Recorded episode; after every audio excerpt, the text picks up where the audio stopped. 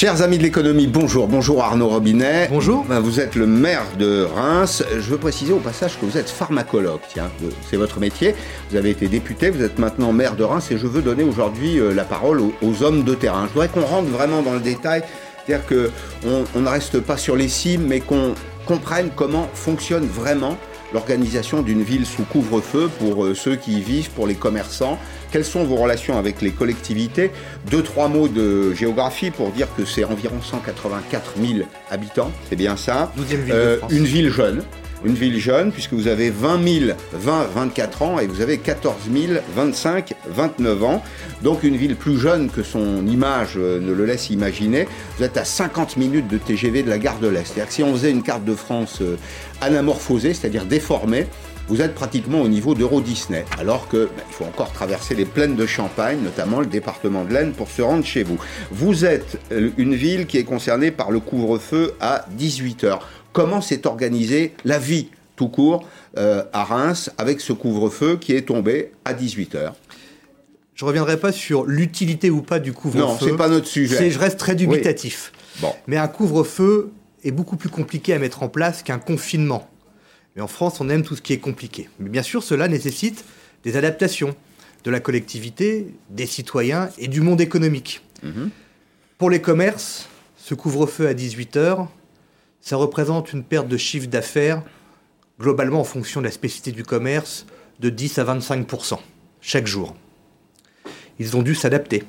Ils ouvrent le midi. Alors un certain nombre étaient déjà ouverts le midi, mais donc réadapter bien sûr euh, leurs horaires d'ouverture avec également les conséquences en termes de personnel. Bien sûr. Il faut également euh, s'adapter.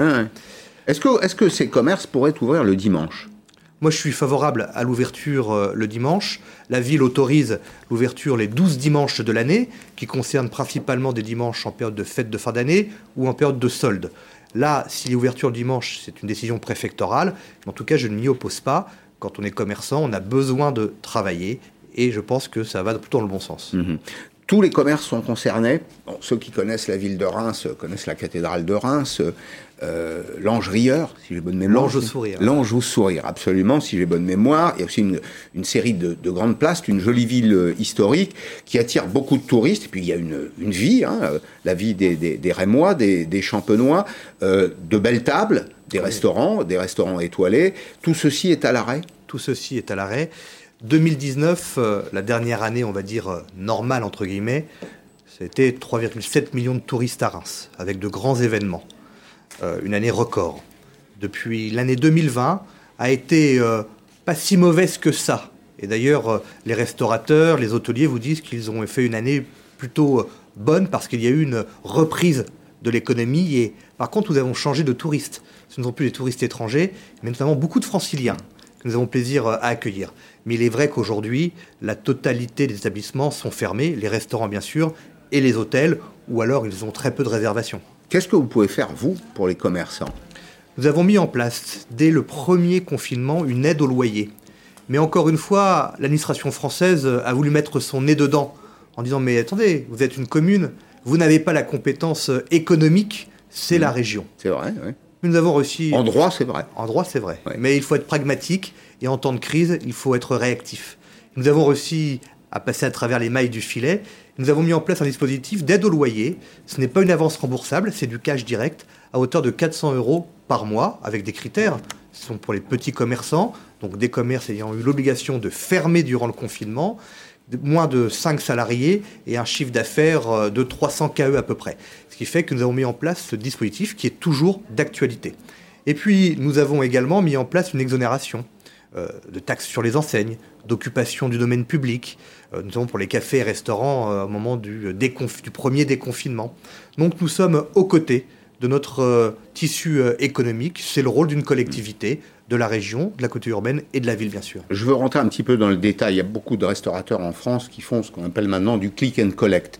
Est-ce qu'il y a d'abord euh, un petit marché qui s'est développé chez vous euh, à Reims. Là, on est sur un, territoire d'expérimentation. C'est aussi d'ailleurs une façon pour les Français de euh, comprendre ce qui pourrait leur arriver si d'aventure, comme on le pressent les uns et les autres, le couvre-feu était généralisé. Est-ce qu'il y a un lien entre le consommateur et le producteur dans ce domaine? Autrement dit, si je pose la question de façon directe, est-ce qu'il y a solidarité des Rémois avec les commerçants rémois? Oui solidarité avec les restaurateurs qui sont mis dans le click and collect, solidarité des Rémoises et des Rémois également avec les producteurs.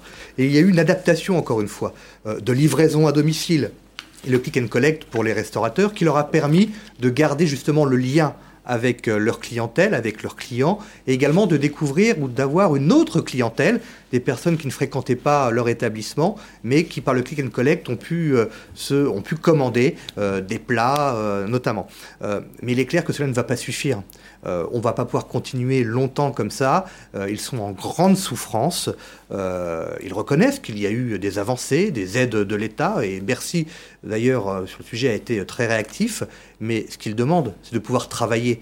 Vous savez, un entrepreneur, un chef d'entreprise, il n'est pas là pour faire l'aumône, il demande juste de travailler, qu'on donne la possibilité de, travailler et surtout de lui faire confiance. Alors je ne sais pas s'il faut l'interpréter comme un signe favorable, mais à Bercy, on réfléchit aujourd'hui sur une, amélioration, un élargissement du dispositif du fonds de solidarité pour couvrir notamment euh, les entreprises de taille euh, significative, hein, les entreprises à 50, 100 salariés qui réalisent des chiffres d'affaires euh, supérieurs. Est-ce que vous, d'ailleurs, vous vous sentez comme un acteur économique Est-ce qualité de maire La commune, que peut faire la commune? Je me sens comme un acteur économique. D'ailleurs, je gère la ville comme je pourrais gérer une entreprise. Euh, d'ailleurs, je ne parle jamais d'argent public, je parle d'argent du contribuable. Et je ne souhaite pas dépenser plus par rapport à ce que je peux avoir en recettes. Et dans ma stratégie, c'est de privilégier l'investissement. Quand on privilégie l'investissement, c'est la création d'emplois, la création de richesses. On fait travailler les secteurs euh, du bâtiment, des transports euh, et autres. Donc oui, je me considère comme un chef d'entreprise. Reims, la ville de Reims, c'est 2800 agents. C'est un budget de fonctionnement à 250 millions d'euros. C'est un budget d'investissement à 75 millions d'euros. C'est une grande entreprise.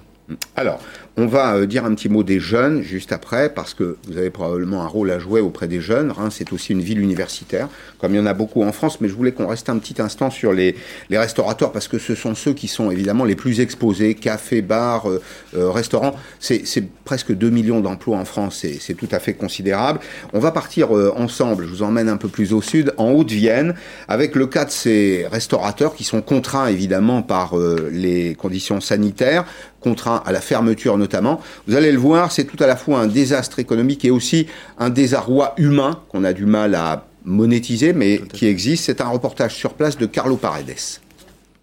Avec près de six mois de fermeture et des annulations en cascade entre les deux confinements, cette restauratrice n'a pas d'autre solution aujourd'hui que de fermer ses portes. 16 ans d'efforts réduits à néant et beaucoup de tristesse. J'ai fait beaucoup de sacrifices pour tout perdre maintenant.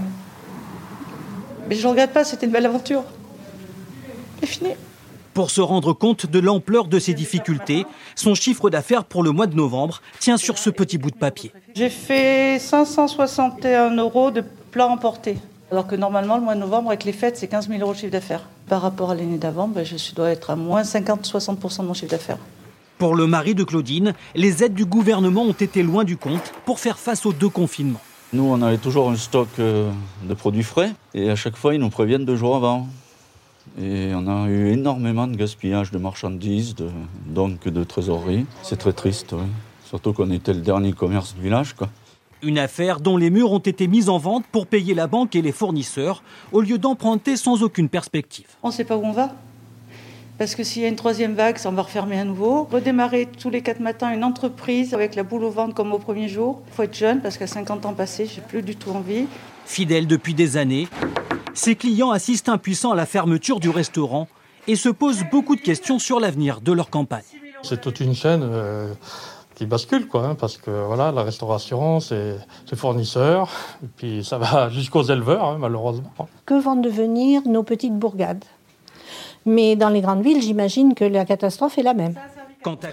Voilà, j'ai la question à vous poser. J'imagine que dans les grandes villes, la catastrophe est la même. Est-ce que vous avez déjà évalué pour partie les dégâts dans le domaine du commerce Est-ce qu'il y a déjà, comme on le voit dans d'autres villes de France, des rideaux baissés? Bien sûr, il y a eu un excellent papier d'ailleurs dans un quotidien euh, national sur euh, les conséquences de la crise au niveau des centres-villes. Que ce soit des petites, moyennes ou grandes villes, d'autres villes avaient été citées, Bordeaux, euh, Lille, mais Reims est dans la même situation.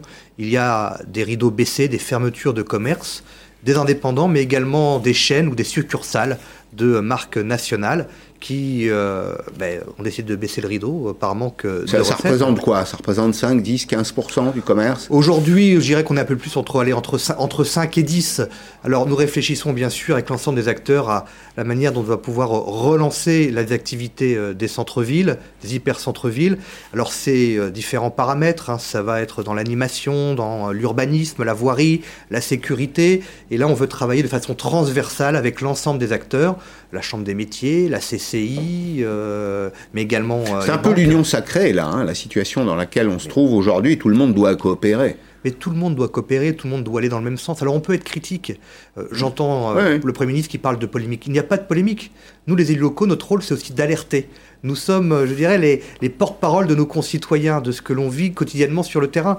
Et donc oui, on doit aller dans le même sens. Les collectivités tendent la main à l'État et nous tendons la main également à l'ensemble de nos partenaires. Nous devons travailler ensemble et je ne doute pas que c'est de cette manière que nous sortirons de la crise dans quelques mois. L'esprit de coopération euh, s'est diffusé partout dans la société? Malheureusement, non. Euh, on a quelque chose qui a ressurgi euh, durant euh, cette crise, durant le confinement, on a parlé un certain nombre de fois, c'est la délation par exemple. Mon voisin fait ceci, mon voisin fait cela, et euh, mon confrère ou mon concurrent restaurateur fait sert des bières, etc. Voilà, il y a ça, c'est assez désagréable. Ça développe le mauvais esprit. Le mauvais esprit, malheureusement, oui. Je voulais qu'on dise deux mots des jeunes également. Vous êtes une ville universitaire. Quelle est la situation des étudiants aujourd'hui? On l'a décrit assez régulièrement dans, dans Periscope. Il y a bien vrai problème avec les jeunes euh, aujourd'hui en particulier les jeunes étudiants, ceux qui sont euh, issus de, familles modestes. Là aussi, qu'est-ce que vous pouvez faire pour les aider? D'abord, quelle est leur situation chez vous? Moi, je suis très inquiet pour euh, nos étudiants. Il y a les étudiants issus de familles modestes. Et Reims, c'est aussi une ville étudiante qui accueille beaucoup d'étudiants étrangers venant du continent africain et qui sont dans des situations dramatiques en termes de logement. Au moment de la rentrée, c'était très compliqué. Nous n'avions jamais connu ce phénomène d'étudiants qui n'avaient pas de logement. En termes également euh, alimentaires. Et donc, euh, nous euh, activons notre épicerie sociale que l'on a mis en place à Reims, qui s'appelle Agorae, par l'intermédiaire de notre CCAS. Et donc, nous accompagnons les étudiants. C'est l'action sociale, l'action comité, sociale. Le comité, donc, nous avons un rôle social très important vers notre jeunesse et, nos étudiants. Moi, ce qui m'inquiète, c'est ce décrochage des étudiants. Je ne parle pas des collégiens ou lycéens, euh, mais dans l'université, c'est assez euh, inquiétant. Je pense qu'il y a un nombre d'étudiants que l'on a perdu de vue. Euh, et puis derrière, il y a également l'insertion professionnelle. Donc nous avons mis en place avec le Grand Reims un dispositif également où nous allons nous recevoir dans nos collectivités des étudiants en stage pour mmh. pouvoir les accompagner. Pour poser la question très directement, vous vous sentez plus efficace que les services de l'État? Plus réactif, ça c'est très clair. Euh, moi je salue les actions des préfets qui font ce qu'ils peuvent avec ce qu'ils ont, euh, mais l'administration euh, dans son ensemble est plutôt un frein et on le voit en, ce moment avec la stratégie de vaccination.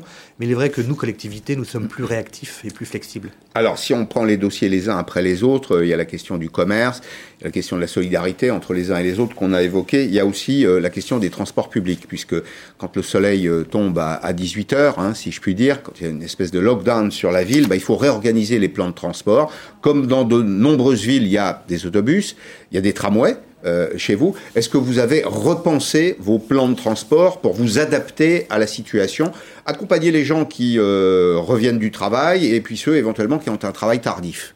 Bien sûr, euh, le gestionnaire des transports publics à Reims sur l'agglomération a revu, c'était notre demande, et nous avons travaillé bien sûr avec lui, a revu euh, son offre et ses services avec des horaires adaptés à ces horaires de euh, couvre-feu, notamment à 18h, donc euh, plus de bus à certains moments de la journée, notamment avant 18h, pour permettre aux salariés de pouvoir retourner chez eux. Il n'y a pas de phénomène d'engorgement. Enfin, si je vous pose la question, c'est que j'ai entendu des usagers dire, écoutez, si on fait tomber le rideau à 18h, tout le monde va se précipiter à 17h, et effectivement, on va retrouver des conditions sanitaires qui sont défavorables. Bien sûr, il y a, que ce soit d'ailleurs en termes de circulation automobile, euh, également de fréquentation dans les transports, il y a beaucoup plus de monde euh, avant 18h qu'il y en avait auparavant. Ce que vous êtes en train de me dire, c'est que le couvre-feu n'apporte pas grand-chose. Je reste très dubitatif. Pourquoi? Premièrement, nous sommes en période hivernale. Et sans couvre-feu, la plupart de nos concitoyens rentrent chez eux vers 19h, 19h30. Ouais. De plus, les cafés et restaurants sont fermés. Euh, donc, euh, ça n'incitait pas à être dehors. Donc, en fait, là, on avance d'une heure, de 19h à 18h, avec des conséquences économiques sur les commerces, on en a parlé. Et puis derrière, donc, on concentre la population euh, sur la journée. Il suffit de voir le midi dans les commerces alimentaires, il y a la queue aujourd'hui. Bon, Euh, deux mots peut-être euh, pour aller un peu plus loin là encore de euh, la vaccination. Est-ce que vous avez mis en place euh, des services qui offrent euh, de la vaccination? Quelle est, quelle est votre collaboration? Au fond, je crois que tous ceux qui suivent Periscope aujourd'hui ont envie de savoir quelle est la boîte à outils du maire, si vous voulez. Vous nous avez parlé d'économie, vous avez parlé de transport, puis il y a aussi l'enjeu, l'enjeu sanitaire. Qu'est-ce que vous pouvez faire, vous, pour faciliter les choses dans le domaine de la lutte contre le virus? Sur la stratégie de vaccination, nous avons tendu la main à l'État. Nous sommes un certain nombre d'élus à l'avoir fait. Et je crois qu'on a été euh, écoutés puisque cette stratégie a évolué depuis euh, une semaine. Euh, Nous mettons en place des centres de vaccination où nous assurons également la logistique, mais également la prise de rendez-vous. C'est-à-dire tout ce que l'État ne peut pas faire pour des raisons euh, de réactivité ou de manque de, de personnel, entre guillemets, ou d'agents euh, de l'État. Donc euh, nous substituons à l'État, mais comme nous l'avons fait euh, au moment des masques, euh, nous, collectivités, nous avons été les premières à commander des masques, à se fournir en masques. D'ailleurs, l'État nous a réquisitionnés à une certaine période.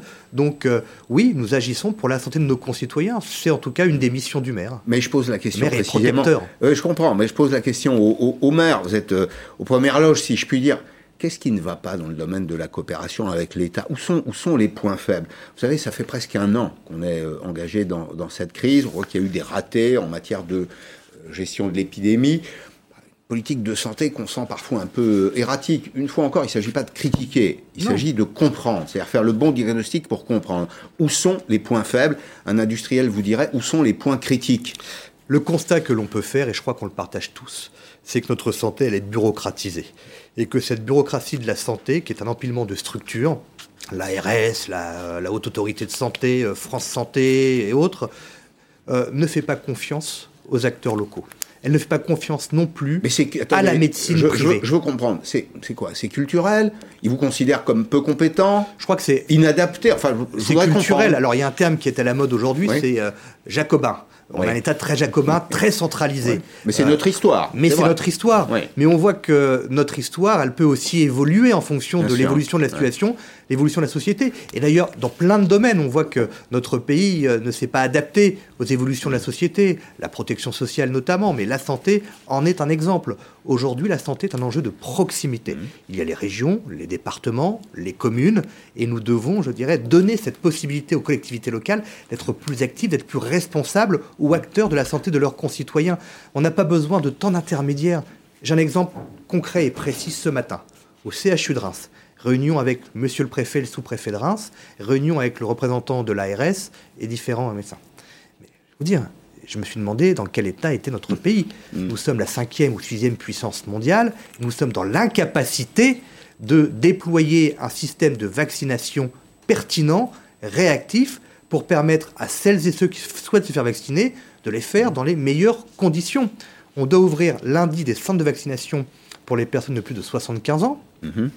Si les collectivités n'étaient pas là, on serait dans On l'incapacité. n'y parviendrait pas. On n'y parviendrait pas. On parviendrait Mais c'est qu'est-ce que c'est? C'est euh, une réaction au changement, c'est une hostilité au changement, c'est euh, des arguments comme on Mais- les a peut-être déjà entendus dans la vie? On a toujours fait comme ça, on continuera? Mais je pense que ce qui manque à notre administration au niveau de la santé, c'est d'être opérationnel. Il y a des opérationnels dans nos CHU, dans nos cliniques privées, les médecins libéraux, les infirmières, les pharmaciens, ils sont opérationnels. Il faut que l'on se repose sur eux. Mais notre administration, malheureusement, elle n'est pas du tout opérationnelle. Alors, il faut parler un peu d'argent. Vous êtes vice-président de l'association France Urbaine euh, et on va découvrir euh, ensemble dans un petit instant un reportage sur l'Alsace. L'Alsace, c'est vos voisins, mais vous évaluez vous-même la perte pour les agglomérations. Alors, vous allez me dire si c'était une, perte de recettes à 2 milliards d'euros. La, séquence qu'on vient de traverser, l'année pratiquement, on va arrondir qu'on vient de traverser, ça aura coûté 2 milliards d'euros. Mais qu'est-ce que c'est? Ce sont des recettes qui ne sont pas perçues? Des dépenses exceptionnelles et des recettes euh, non perçues. Alors, derrière, il y a des choix politiques, des maires, ou des présidents ou présidentes d'agglomération. Quand je parlais tout à l'heure d'exonération de taxes sur les enseignes ou d'exonération d'occupation de domaine public, ça, ce sont des choix politiques que l'on doit assumer. Mais derrière, il y a des dépenses exceptionnelles, notamment euh, les masques, des recettes que l'on... Combien vous avez acheté de masques? À peu près plus de 2 millions de masques. Pour, pour la seule ville de Reims Pour la seule ville- Reims et Grand Reims. 2 millions de masques pour 200 000 habitants. 300 000. 300 000. Alors c'est 180 000 à Reims et 300 000 avec l'agglomération. Vous les avez achetés avec les, les, les autres élus. Vous avez coopéré donc. On a une Vous, vous avez trouvé des masques facilement. Non, mais attendez, ce sont des questions de détail, c'est des questions qui sont très significatives. Vous les avez trouvés facilement? On les a trouvés relativement facilement avec des réseaux que l'on avait, mais également en coopération avec la région Grand Est, avec le département. Vous savez, les collectivités se sont réunies, ont coopéré pour pouvoir répondre à un manquement euh, de l'État. Alors, euh, est-ce que euh, ces pertes de seront compensées par l'État? Vous, avez publié une tribune dans les échos il y, a, il y quelques semaines pour dire que vous vous inquiétiez que, en effet, les compensations seraient plutôt favorables pour les petites communes, mais qu'on allait laisser de côté les, les plus grandes, c'est ça? Or, c'est, rappelons malgré tout que les agglomérations, c'est l'endroit où il y a le plus de Français. Bien La sûr. part, la part principale de la population. Et les villes-centres euh, ont toutes les charges de centralité qui profitent à l'ensemble d'un bassin de vie, que l'on soit rémois ou pas rémois. Euh, quand on habite à 15 km de Reims, on vient profiter, c'est une bonne chose, euh, des, euh, des, Mmh. Des atouts, euh, infrastructures des de la ville, bien sûr. euh, de la ville. Comme partout, comme dans Mais toutes comme les partout. agglomérations. Ouais. Donc, par contre, il faut reconnaître que depuis la fin 2020 et début 2021, l'État a changé, je dirais, son fusil d'épaule, a une écoute plus attentive à nos revendications, nos demandes en termes de compensation et d'accompagnement des collectivités. Pourquoi? Parce que les collectivités représentent à peu près 70% des investissements euh, sur le plan national et que nous devons participer au plan de relance. Donc ça fait partie de ces commandes que vous passez euh, aux travaux. entreprises locales, les travaux publics, l'aménagement, euh, et les puis tous les fournisseurs autour. Bien sûr. Et donc, on dit à l'État, nous devons participer au plan de relance pour relancer l'économie et accompagner notre tissu euh, économique. Donc, ce sont, oui, des non-recettes, des dépenses exceptionnelles. Et on parlait de transport tout à l'heure. Euh, toutes les collectivités euh, ne sont pas euh, gérées de la même manière. Il y a des collectivités qui euh, gèrent leur transport en commun directement, en régie. Oui. D'autres euh, ont des syndicats pour euh, gérer leur transport. D'autres ont des prestataires, enfin des gestionnaires pour le transport en commun. Mais il faut savoir que l'État ne compense pas une collectivité qui est en régie directe ou une, ou une collectivité qui est en syndicat. La collectivité qui a syndicat est compensée. La collectivité qui est en régie ou qui a un prestataire, un gestionnaire, elle va avoir une avance remboursable. Mon Dieu, mon Dieu. Enfin, j'allais vous dire, c'est très français, tout ce qu'on Oui. est en train de se dire. Malheureusement, un peu de simplicité. Je sais que la simplicité, c'est compliqué, mais un peu, un peu de simplicité ne nuirait pas. Les transports en commun pour la communauté urbaine du Grand Reims, les non-recettes, c'est-à-dire le non-versement transport par les entreprises, Ouais, parce que dès ouais, qu'une entreprise mettait des salariés en chômage partiel, elle ne versait plus de versement transport, Mmh. et les non-recettes, on va dire clients ou usagers, pour la communauté urba- urbaine du Grand Reims, représentent à peu près entre 8 et 10 millions d'euros. Mhm. Donc, vous serez compensé. Vous pensez que vous serez compensé Vous avez des engagements là Je reviens à Là, ma on question aura, de départ. on aura une avance remboursable. euh, Ben, à charge à taux pour zéro. vous donc d'augmenter vos recettes. Alors ça m'amène à la question suivante. Il n'y a pas 36 solutions. On augmente les impôts dans ces cas-là? Moi, je vais vous donner la commune que je connais et Oui, bah, l'exemple. parlez-moi de vous, bien sûr. Reims, il n'y aura pas d'augmentation d'impôts. Je vais vous dire pourquoi et je vais être transparent. Depuis 2014, je gère cette ville comme une entreprise et je privilégie l'investissement au fonctionnement et nous avons maîtrisé le fonctionnement. D'ailleurs, nous avons été lauréats euh, depuis trois ans euh, et nous en sommes fiers, euh, lauréats de, certains classements en termes de gestion de, de la collectivité. J'ai toujours La bonne gouvernance. je- la bonne gouvernance, Mmh. et je gère l'argent du contribuable et non pas de l'argent public. Et donc cette bonne gestion nous a permis, ou nous permet, d'amortir les dépenses exceptionnelles ou les non-recettes qui vont, pour la ville de Reims, s'estimer à peu près à 10 à 12 millions euh, d'euros. Sur un budget de 250 millions d'euros d'investissement et 70 à 75 en investissement et 250 en fonctionnement. Bon, mais il va vous en manquer un petit peu. Où est-ce que vous allez gratter? Mais derrière, après, ce sont des choix euh, politiques. Mais moi, j'ai un engagement vis-à-vis de mes concitoyens. C'est ne pas augmenter les impôts, ce que nous avons fait depuis 2014. Donc, nous allons continuer. Notre bonne gestion financière fait que nous pouvons ne pas augmenter les taxes et les impôts. Mais l'État vous fait quand même aux collectivités un seul coup, parce qu'il baisse les impôts par ailleurs, mais il vous renvoie euh, une partie des charges. Et donc, à un moment ou à un autre, si vous êtes vous-même euh, très vertueux dans ce domaine, c'est formidable, je vous en félicite, mais tout le monde ne pourra pas euh, euh, répondre de la même façon, Bien bloquer sûr. les impôts, voire les baisser. Il y a des collectivités qui sont dans une situation très délicate, et ce, avant même la crise euh, du Covid, charge euh, à leurs élus de prendre le- les bonnes décisions ou les mauvaises décisions en fonction, bien sûr, de la spécificité de leur territoire. Pour terminer, euh, Arnaud Robinet, qu'est-ce que vous préparez là pour les trois mois qui viennent? Très curieux de savoir ce qu'un, comment un maire anticipe euh, les semaines et les mois qui viennent. On a tous compris que euh, le gouvernement donnait parfois des coups de volant pour de bonnes raisons, de- des coups de volant, c'est-à-dire des, des- des changements de stratégie parce qu'on est face à un ennemi qu'on a du mal à, à maîtriser. Mais vous, à l'échelon local, vous qui êtes un, un homme d'action sur le terrain, comment vous voyez les trois mois qui viennent Comment vous vous y êtes préparé? On a mis en place, et sur le papier d'une certaine manière, plusieurs scénarios. Confinement, pas confinement et sortie de crise dès le mois de juin.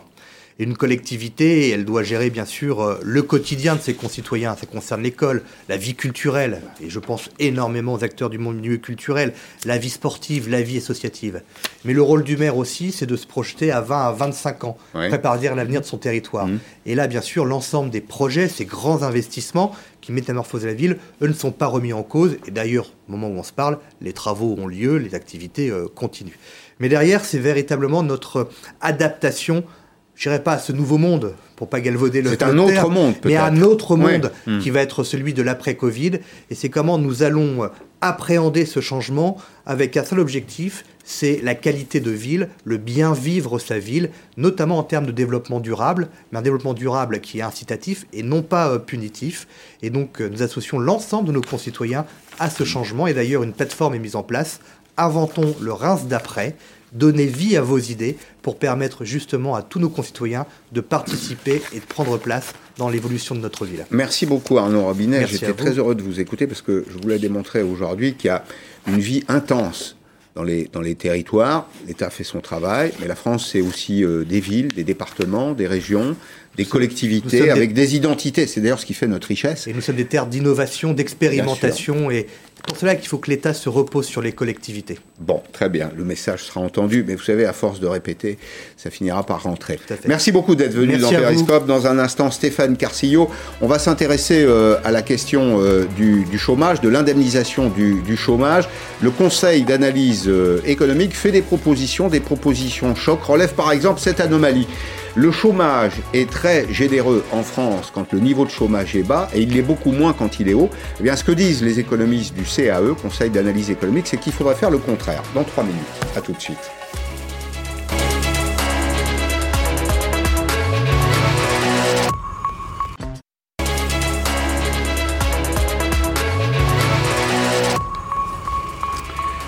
La deuxième partie de Périscope avec Stéphane Carcillo. Bonjour Stéphane Carcillo, vous êtes économiste, membre du Conseil d'analyse économique. Et euh, avec Pierre Cahuc et euh, Camille Landais, vous publiez aujourd'hui des recommandations sur le pilotage. Vous allez me dire, j'ai simplifié les choses, vous allez me dire si c'est bien ça, le pilotage du système d'assurance chômage. Avant d'évoquer vos, vos travaux, je voudrais faire juste deux mots d'histoire. C'est important de savoir d'où on vient pour savoir où on va. Vous connaissez la formule. L'assurance chômage, elle a été créée en 1958. Voilà d'ailleurs ce que disait le général de Gaulle. C'était le 31 décembre 1958. C'était les vœux du président de la République à la nation. Et il disait, il va être fondé institué par coopération, chaque mot est important, entre le patronat et les syndicats, un fonds national destiné au maintien de l'emploi et assurant aux travailleurs qui tomberaient au chômage un supplément portant l'allocation aux environs du salaire euh, minimum. Quand le général de Gaulle prononce ces, ces paroles, il y a, savez-vous, 25 000 chômeurs en France. Oui, ce que j'allais dire, moins de 1% de Il chômage. y a 25 000 chômeurs en France. Et pourquoi? Parce qu'entre 1946 et 1958, la France s'est reconstruite. Il y, a, il y a du travail. Il y a même une, un manque de main-d'œuvre dans le, dans le pays, à tel point d'ailleurs qu'on fait venir euh, euh, des, des salariés euh, immigrés. Le système de l'assurance chômage, c'est donc d'une certaine façon aussi sur le terrain politique une concession du général de Gaulle aux organisations syndicales. Ça fonctionne au départ sur la base du paritarisme. C'est les syndicats d'employeurs, les syndicats d'employés. Et c'est le principe des cotisations qui est euh, retenu. C'est-à-dire que c'est une assurance, donc on paye des cotisations pour obtenir une contrepartie.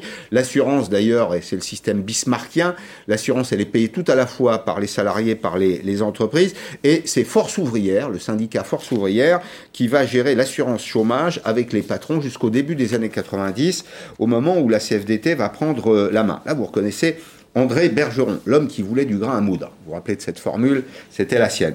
Et puis, euh, peut-être quelques balises aussi. 1967, il y a 174 000 chômeurs en France et on va créer, qu'est-ce qu'on va créer? La NPE, l'Agence nationale pour l'emploi. En 1976, le cap du million de chômeurs est franchi. En 88, on va créer le RMI, mais nous en sommes à 3 millions de chômeurs. Alors, nous avons aujourd'hui 3 800 000 chômeurs en catégorie A m'arrêtez si je me trompe. Et si on agrège tous ceux qui ont une activité partielle, c'est 6 millions de personnes. Vous, vous dites, le régime est trop généreux, je ne sais pas si le mot trop étant trop précisément, il est trop généreux quand le niveau de chômage est bas et pas assez quand il est élevé en substance, euh, effectivement, c'est ça. C'est que la situation aujourd'hui en France, c'est qu'on on a un système où euh, les partenaires sociaux ont eu tendance au fil des années à euh, lâcher la bride de l'assurance chômage quand les choses allaient bien et à la resserrer un peu trop vite euh, dès que ça allait mal pour essayer de contenir euh, les déficits. Et donc on se retrouve dans une situation qui qui est pas optimale. idéalement, l'assurance chômage, on a envie qu'elle soit très protectrice quand les choses vont mal et, et générer des déficits d'ailleurs, c'est très très bien, mais générer des excédents quand l'économie rebondit. Et donc pour ça, il faut que les règles de l'assurance chômage, les règles de l'indemnisation s'ajustent. Euh, longue indemnisation euh, assez généreuse quand ça va mal, comme en ce moment. Et puis, euh, dès que l'économie redémarre, eh ben, on resserre, la durée d'indemnisation diminue. On le fait pas? Pourquoi on le fait pas ça? Ah, On le fait pas parce que pour les partenaires sociaux voulaient pas. Les, partenaires sociaux ils sont pas ils sont pas parvenus mmh. jusqu'à présent et, donc et donc c'est quelque chose qui est, qui est, pas facile à faire. C'est pour ça qu'il faut des règles quasi automatique. Il faut prévoir le principe de l'équilibre pluriannuel autour d'un cycle euh, par la loi. Il faut, principe, il faut prévoir le principe de l'ajustement automatique en fonction de la conjoncture aussi par la loi pour cadrer euh, l'assurance chômage. L'assurance chômage, elle est gérée par les partenaires sociaux. Il y a d'autres régimes qui sont gérés par les partenaires sociaux, par exemple la GIRCARCO pour des retraites complémentaires. Mhm. Mais la grosse différence, c'est qu'à GIRCARCO, pas de dette. Et même des excédents. Oui, mais pas interdit de s'endetter. Oui, c'est ça. Et RG Carco, c'est une, projection de très long terme. L'assurance chômage, c'est tout à fait différent. Elle, elle, elle, est très très cyclique. Elle doit s'équilibrer autour d'un cycle économique. Euh, elle, elle, elle, est très très intégrée avec d'autres dispositifs. L'assurance chômage, par exemple, euh, euh, eh ben, elle prévoit l'activité réduite pour inciter les gens à, reprendre un emploi tout en mhm. conservant une partie de leur indemnisation. Mais il y a aussi la prime d'activité qui prévoit la même chose pour quand les gens reprennent un travail. Euh, l'assurance chômage, elle prévoit une indemnisation minimale pour les salariés, mais il y a aussi la SS et le RSA. l'assurance C'est l'allocation de solidarité spécifique. Oui, pour les personnes en fin de droit, mais et, plus, et qui est mal coordonnée aussi mm. avec le RSA. Et puis l'assurance chômage, euh, elle, elle est extrêmement importante du point de vue de l'incitation au retour à l'emploi. Euh, on sait très bien que l'indemnisation, elle doit à la fois être suffisamment généreuse pour protéger les gens, mais aussi inciter au retour à l'emploi. C'est un des objectifs de l'assurance chômage. curseur compliqué, hein Oui, mais qui doit être coordonné avec l'action de Pôle Emploi aussi.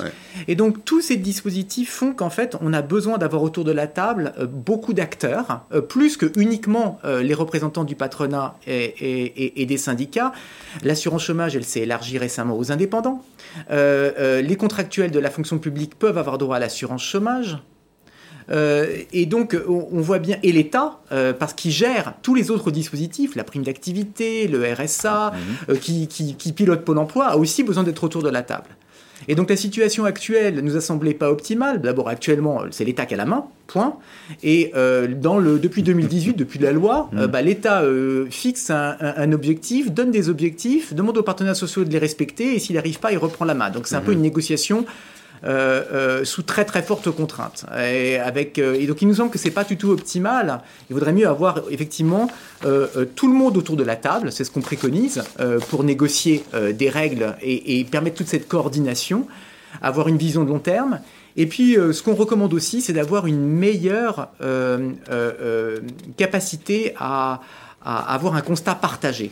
Aujourd'hui, on voit bien que les partenaires sociaux, le patronat, ne fait pas le même constat sur la viabilité et le long terme de l'assurance chômage, pas le même constat que les syndicats et pas le même constat que l'État.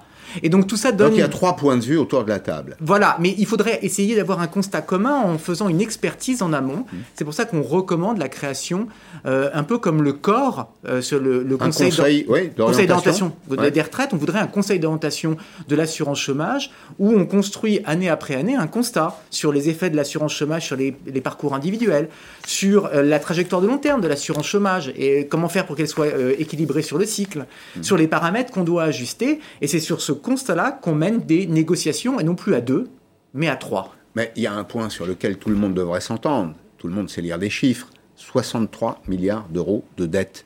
Cette année, vous l'évaluez à 63, c'est bien ça? C'est un constat. Est-ce qu'on peut vivre éternellement? Est-ce qu'on peut faire vivre un dispositif social aussi important que l'assurance chômage sur la dette? L'assurance chômage n'a pas vocation à générer de la dette de manière structurelle et durable. L'assurance chômage a vocation à être déficitaire quand ça va mal, excédentaire quand ça va bien et équilibré sur le très long terme. Contracyclique, exactement, parce que c'est un stabilisateur automatique. Mm. Et donc, elle doit s'équilibrer euh, sur le long terme. Le problème, c'est que depuis les, les, 20 dernières années, elle n'a pas été équilibrée euh, sur le long terme. Alors, les partenaires sociaux disent Ah, mais c'est parce qu'on nous a demandé de financer une partie, euh, de, un gros, une grosse part du budget de Pôle emploi. C'est vrai.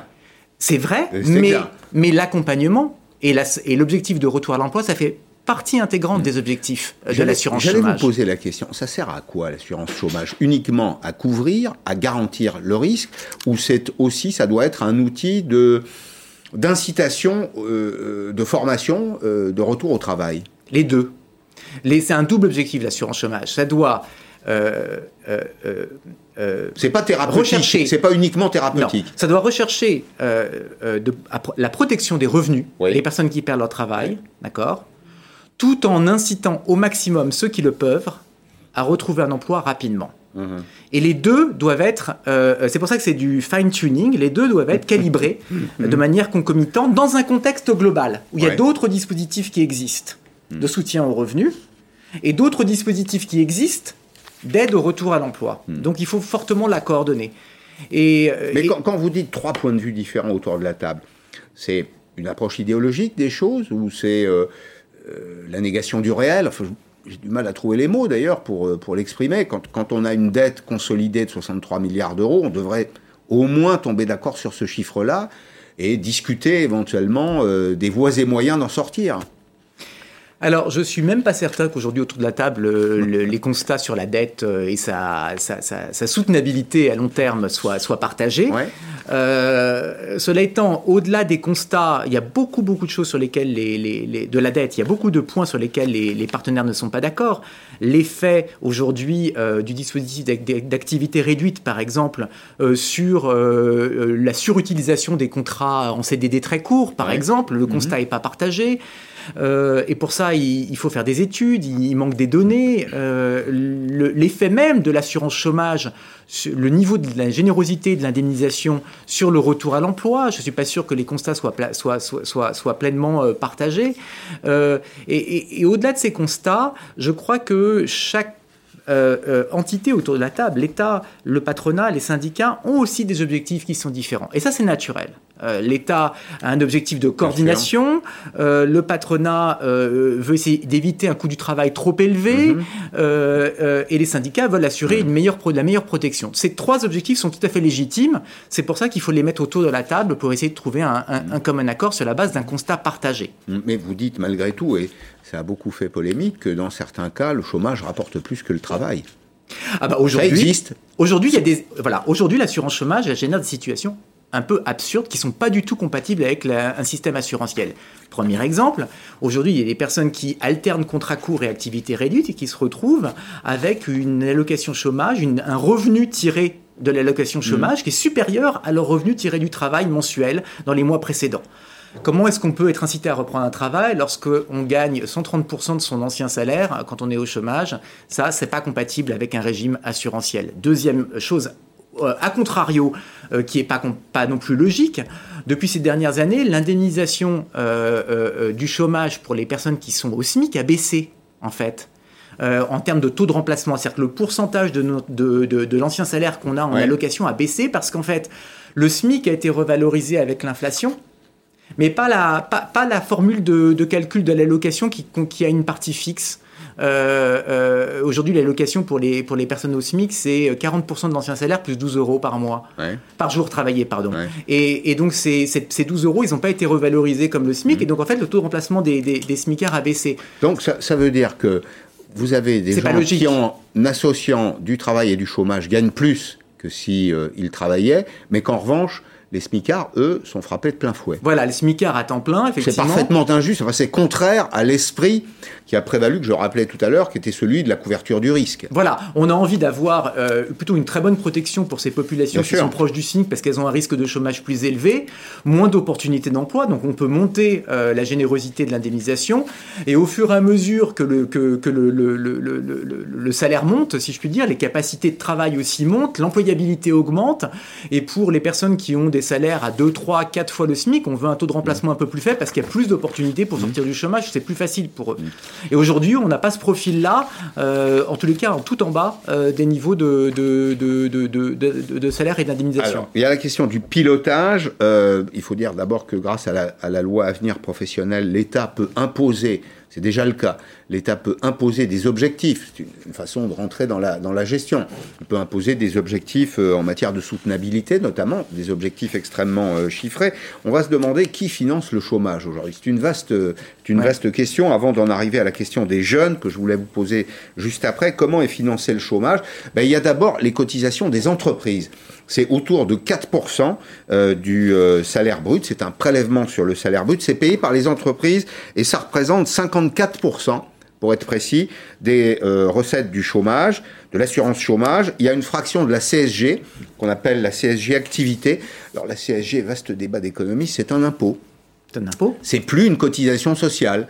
Donc on mhm. est passé, pour reprendre les, les personnages qui ont fait la, construction sociale de l'Europe, de Bismarck à Beveridge. On est passé de l'assurance à l'assistance. Il y a des impôts et des taxes pour 11,2%, et puis euh, euh, quelques autres éléments divers pour 9,2%. Il y a une espèce de glissement lent, mais c'est un changement de paradigme. Quand vous payez une cotisation pour une assurance, vous pouvez exiger euh, le contrat, les termes du contrat. Quand c'est l'impôt, c'est le bon vouloir de l'État qui s'impose finalement. Alors, oui, c'est vrai que c'est un changement parce qu'en fait, le périmètre de l'assurance chômage a évolué au fil du temps. Et notamment le fait de vouloir, euh, euh, par exemple, indemniser des, populations qui au préalable n'étaient pas indemnisées, comme les personnes qui... Euh, étaient euh, employés comme indépendants, par exemple. C'est un élargissement important. Euh, des personnes aussi euh, qui travaillaient pour des employeurs publics, mhm. qui a priori au départ n'étaient pas éligibles. Donc on a élargi le périmètre de l'assurance chômage et donc cette, cette, cette contribution de l'État via l'impôt à l'assurance chômage, c'est un changement effectivement de paradigme. Mais contribution des contribuables. Voilà. De l'État. De l'État, contribuable. mais, on paye tous de la CSG. Oui, c'est vrai. Mais les contributions sociales, ce sont aussi des prélèvements obligatoires. C'est important de le rappeler. Pourquoi? Parce que un régime purement privé assurantiel, mhm.